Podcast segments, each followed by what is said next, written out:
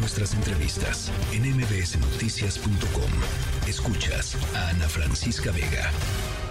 Ya les decía sobre este tren al que se le ha llamado el tren fantasma, eh, porque no se sabe nada de él, ¿no? Ahí están la, pues la tala de árboles y de y de y la echada de, de los rieles del tren, pero no, no está el tren. Eh, también se le conoce como el nuevo tren Maya. Es un proyecto en Imuris, allá en Sonora, que está em, encargado a la construcción a, militares, a la Secretaría de Defensa Nacional, el presidente López Obrador pues confía en ellos y pum, va, va otro tren a los militares. No tiene proyecto ejecutivo, no tiene autorización de impacto ambiental, no hay consultas informadas a las comunidades. Em, en fin, hay una cantidad plagado de irregularidades la construcción de este nuevo tren y, muy impresionante, la verdad tengo que decirlo, que a pesar de que se han hecho cuestionamientos pues eh, legítimos, y, y, válidos por parte de la, propia comunidad, por parte de los periodistas que están eh, en campo y periodistas también aquí y en distintos lugares de, México y y del planeta no hay una sola respuesta, no ha respondido el gobernador de Sonora satisfactoriamente, no ha respondido el presidente López Obrador, la, la, secretaria de Defensa Nacional, como si nada pasara. Eh, y mientras tanto, pues sigue avanzando la construcción de este tren allá en Imuris, que pues se tiene eh, una amenaza a la eh, diversidad eh, biológica de una zona verdaderamente maravilloso, un tesoro para, para Sonora y para nuestro planeta. Alejandro Olivera, representante en México del Centro para la Diversidad Biológica, te saludo con mucho gusto, Alejandro. ¿Y cómo van? Primero que nada, ¿cómo van las obras? Quisiéramos saber. Hola, ¿qué tal Ana Francisca? pues siguen avanzando las obras desafortunadamente con, con total impunidad, bien nos señalabas, sin manifestación de impacto ambiental, sin cambio de uso de suelo y eh, desmontando eh, libremente sin que la Profepa eh, actúe y todo a cargo de la de la Sedena, pues las obras siguen avanzando y, siguen también intentando convencer a pues a los propietarios de los terrenos que están eh, colindantes por los cuales va a pasar el tren de que eh, vendan sus terrenos, ¿no? Ahorita ha sido ha habido mucho esfuerzo por esa parte eh, y pues están ofreciendo eh, precios irrisorios como hasta de un peso con 80 centavos por por metro eh, cuadrado, ¿no?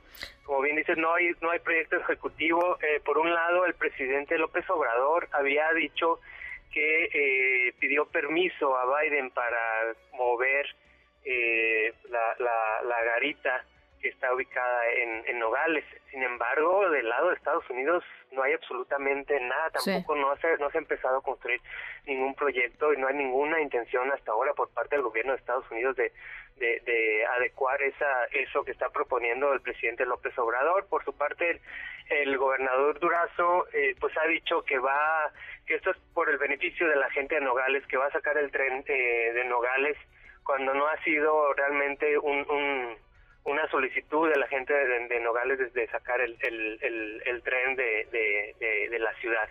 Entonces, pues ahorita viene el trazo que no sabe eh, bien para qué, para beneficiar eh, a quién o, o, cómo, o cómo va a ser, pero por lo pronto sabemos que eh, algunas partes van a pasar por eh, sitios muy importantes para la conservación, como la, la reserva del, del Aribabi, como bien lo documentas en tu artículo de, de del país y toda esta zona pues muy importante también para el cruce del jaguar entre todas las, especies que están eh, en riesgo por el por el tren.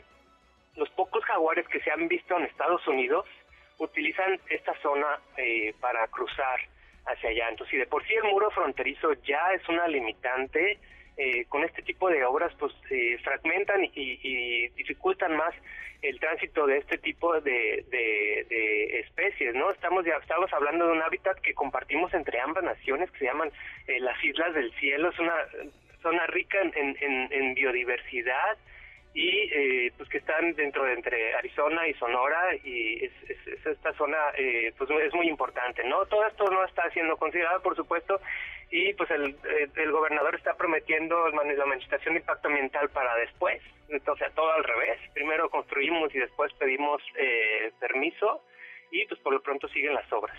Eh, dime una cosa, Alejandro, la, gente del rancho Aribabi tendría que dar también permiso para que pase por ahí el tren y, teníamos entendido pues que ellos estaban comprometidos eh, con la pues la, con la conservación de la zona, ¿no? ¿Cómo, cómo está pasando, cómo está funcionando eso?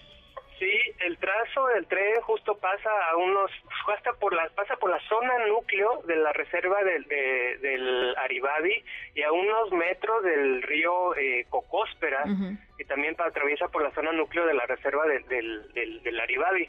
Eh, ha habido mucha presión para vender, eh, para que vendan eh, los terrenos. Estamos hablando de un área destinada voluntariamente a la conservación, eh, ellos han estado buscando que se decrete como área natural protegida, este, bajo otros otros términos que tenga eh, pues mejores dientes eh, legales. Sin embargo, pues sí pasa el trazo desafortunadamente por la zona núcleo de, de, esta área natural protegida. Es increíble y lo que sí le he oído al, a, las autoridades correspondientes es que van a reparar el daño. ¿Y cómo se repara eso, Alejandro? No saben ni siquiera qué van a reparar. cualquier, si se hubieran hecho las cosas bien, primero se hace una caracterización, vamos a ver qué especies exactamente hay por el trazo, qué, ecosistemas eh, frágiles hay, vamos a ver eh, cómo le sacamos la vuelta a esto, cómo lo podemos este, compensar, pero ni siquiera no tienen idea de qué van a compensar, de cómo van a compensar, porque están haciendo todo al revés. Primero construyen y, y luego van a pedir perdón y buscar a ver eh, cómo compensar. Así no funciona. Esto es un proyecto que contraviene eh, la ley porque no tiene manifestación de impacto ambiental, no tiene cambio de uso de suelo.